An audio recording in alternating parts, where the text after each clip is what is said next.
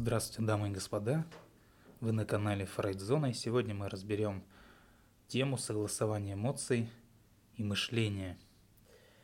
А Вообще соединение между миндалевидным телом, ну, понятное дело, с там соответствующими какими-то лимбическими структурами, о которых я говорил ранее, э, и, в принципе, неокортексом представляет собой э, некий центр сражения, прям вот поле боя, что называется, да, Э, ну или там основа договоров э, в сотрудничестве, э, в сотрудничестве, естественно, между головой и сердцем. То есть вся вот эта тема, что называется, левое правое плечо, дьявол и там, святоша, ну, называйте вообще как хотите, там, трусливое какое-то там лживое внутреннее эго, да, и какой-то там просвещенный человек – Э, вот это все, то есть вот это бой, да, между мыслью и чувством находится именно там. И вот эта вот схема, она объясняет, почему эмоции столь губительны для, естественно, плодотворного мышления. Рассмотрим, что? Ну, вот способность эмоций, например, сорвать, подпортить, что называется, да, э, процесс мышления. И вообще неврологи да, для обозначения объема внимания, для обозначения емкости внимания. Неврологи вообще хорошие люди, они э, не сучат мелко ножками, да, а делают все на крепкую пятерку. Поэтому мне нравится, что они э, для каких-то вещей создают специальные термины. Так вот, неврологи да, для обозначения объема внимания придумали прям так и специальный термин – оперативная память ну, понятное дело, что ни для кого не секрет э, данное словосочетание, оперативная память и в телефоне есть, там, в ноутбуке есть, да где угодно, да. Э, и вот эта самая оперативная память у человека, она позволяет удерживать данные, естественно, необходимые для завершения какой-то там поставленной задачи или для разрешения насущной проблемы, терзающей проблемы, э, которая там бередит вас здесь сейчас – и э, префронтальная кора, ну, тот самый отдел головного мозга, да, ответственный за оперативную память, э, как бы здесь тоже вовлечен в этот процесс.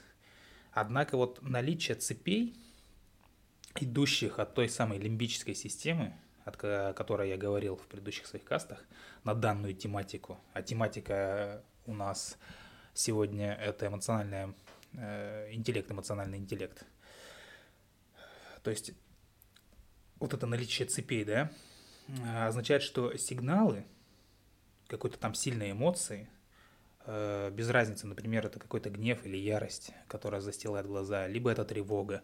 Тревога, естественно, э, казалось бы, слабее выражена, но это чувство дольше с нами по времени.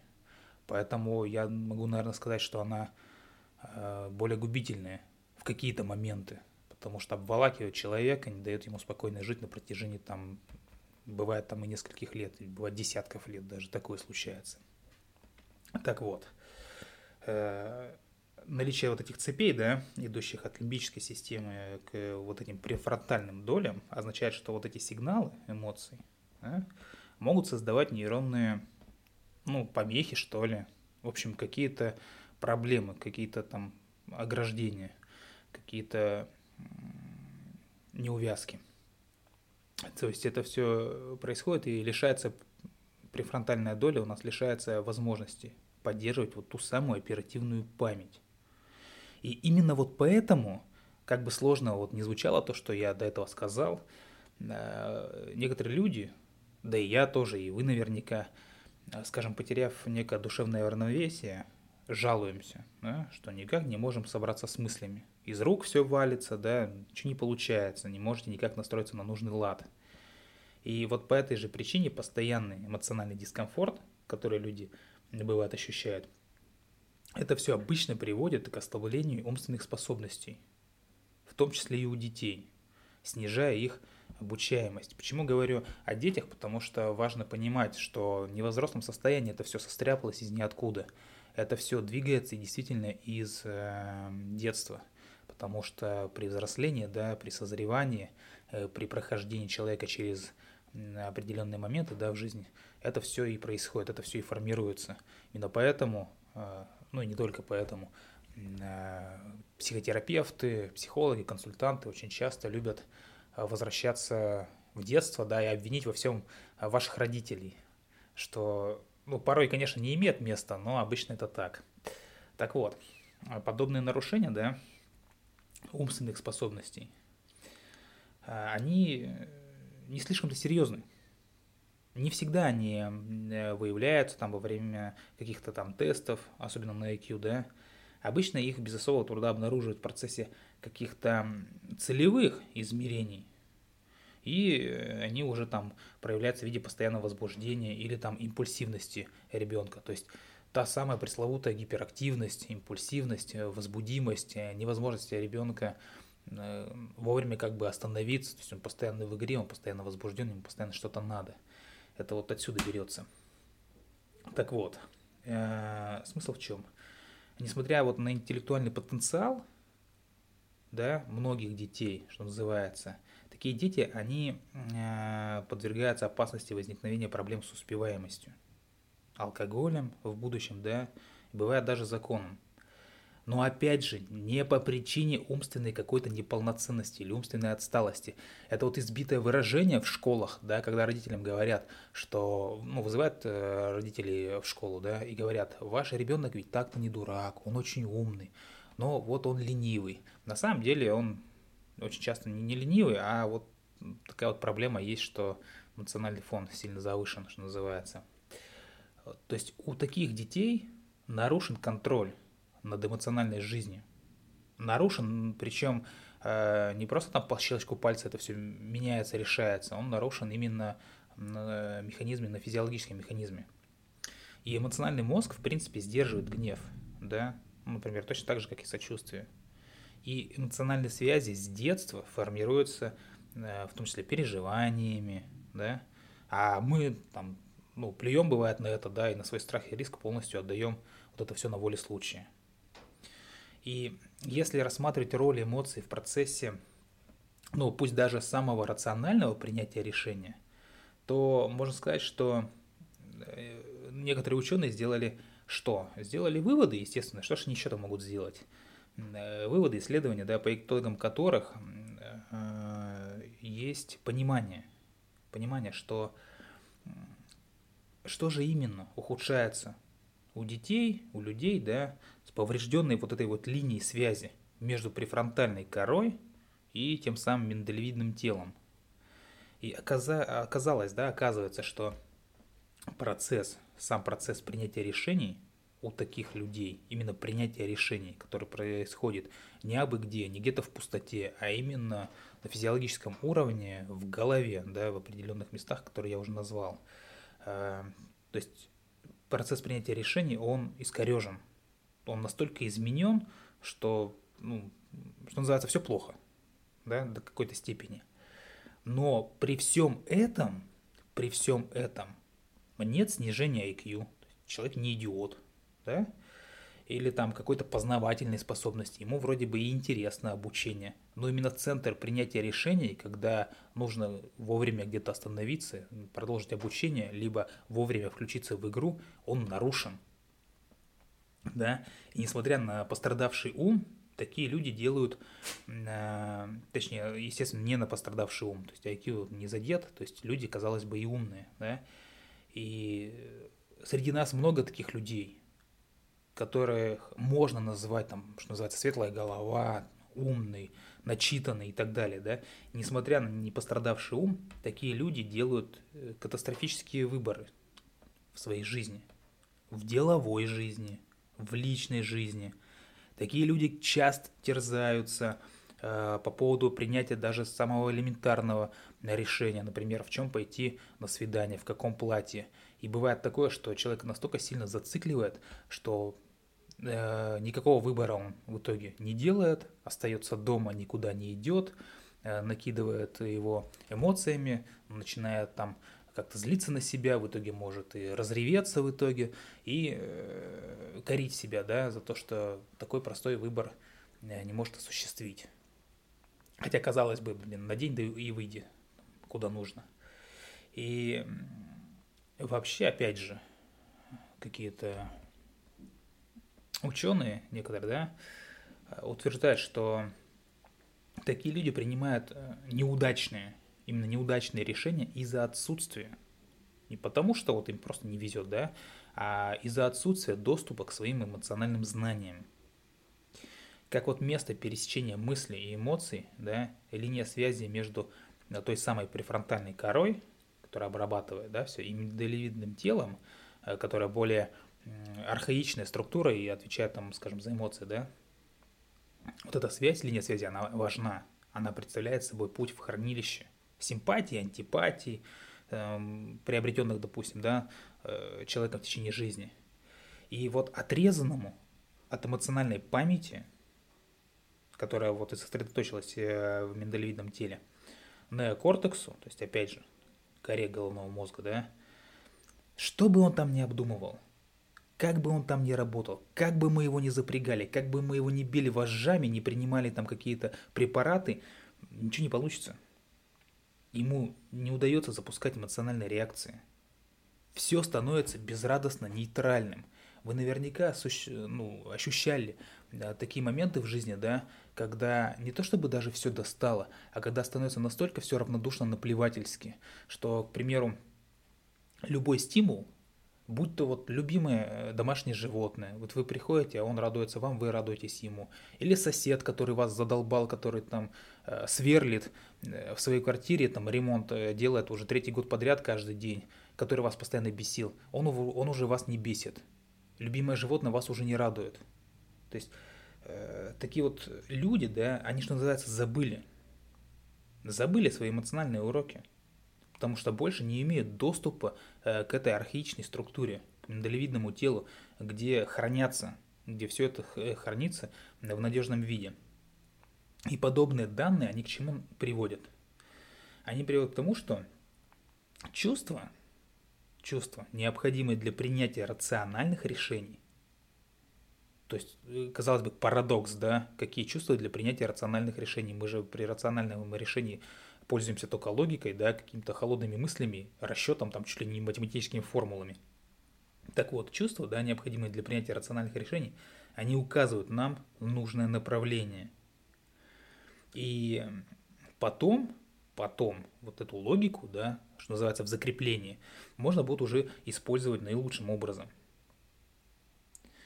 И в то время как э, ну, мир постоянно, жизнь да, ставит перед нами какие-то а, сложные, громоздкие, громадные да, варианты выбора, например, там, как же мне распорядиться капиталом, куда же мне вложить пенсионные накопления, да, а на ком же мне жениться, ведь э, в мире столько много там э, женщин, которые даже физиологически, да, э, подходят мне, что называется, ну и так далее.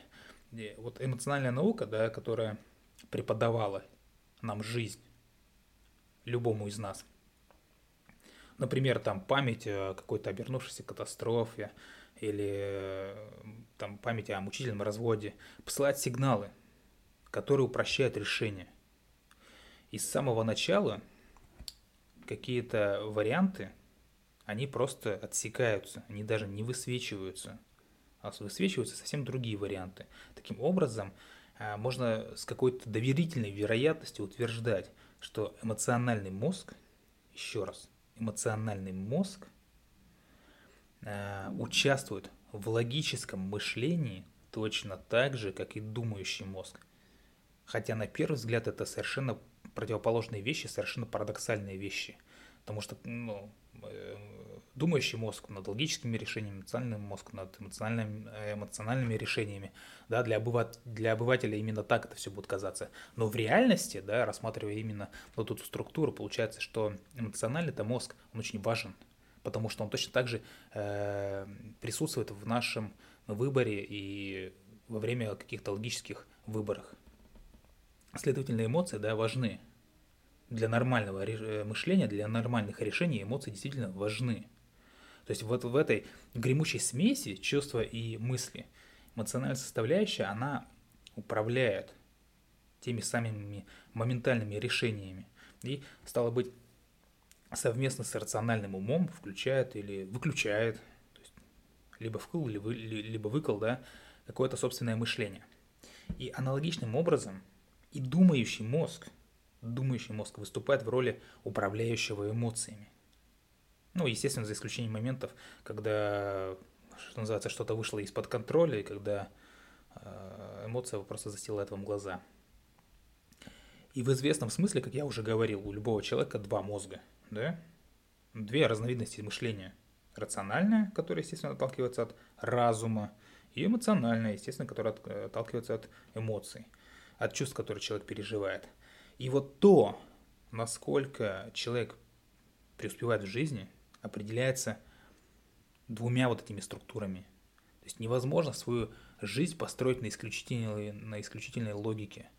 То есть все вот эти выражения, да, ты такой умный, ты такой начитанный, а чё ж ты там, ну, не заработал там или что-то еще. Возможно, очень даже возможно, что человеку не хватает именно эмоционального мозга. Не проработан, не как бы не задействован, ну и так далее, да. И значение в данном случае имеет, опять же, не только IQ, но и та самая нужная эмоциональная способность мышления.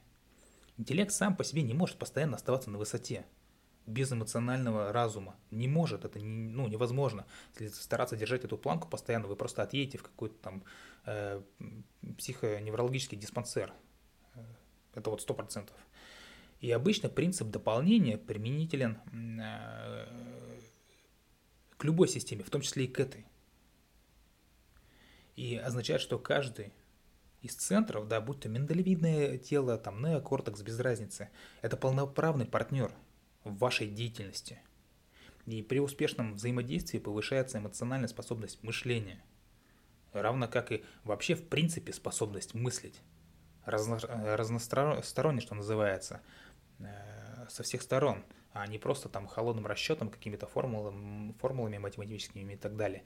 Понятное дело, что это будет смесь на каком-то балансе, потому что в деле, да, когда вы какие-то дела рабочие решаете, какие-то моменты, там вы не можете просто выплескивать эмоции так просто. Э, но ими нужно пользоваться в любом случае. Они будут вам помогать.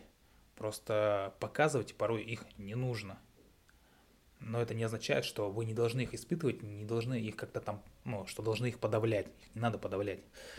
Э, и вот такой вот взгляд на проблему, он, в принципе, переосмысливает прежнее понимание того самого конфликта вот между разумом и чувством, да. Вам не надо избавляться от эмоций. То есть не надо их где-то там оставить в дальнем ящике или там как-то победить их, да, стараться не испытывать их и прочее, прочее. Этого не нужно делать. А нужно э, что? Лучше постараться найти равновесие, как я уже сказал, да. В прежней парадигме что у нас было? Разум в идеале, да, он свободен от каких-то вот посягательств, от каких-то приставаний со стороны эмоций. Но новая концепция нам что диктует? Новая. Она диктует нам добиваться гармонии между э, левой и правой, головой и сердцем, ну и так далее чтобы с успехом реализовать данную систему в жизни, которая поможет вам э, на пути становления там, благополучия, да, э, прежде всего следует понять, что, что такое пользоваться эмоциями с умом. А для этого я рекомендую вам подписаться на наш телеграм-канал. Ссылочку я оставлю в описании к касту. Ну и продолжать слушать наши касты. С вами была Фрейдзона. Любите психологию, изучайте психологию. Всего доброго. Пока-пока.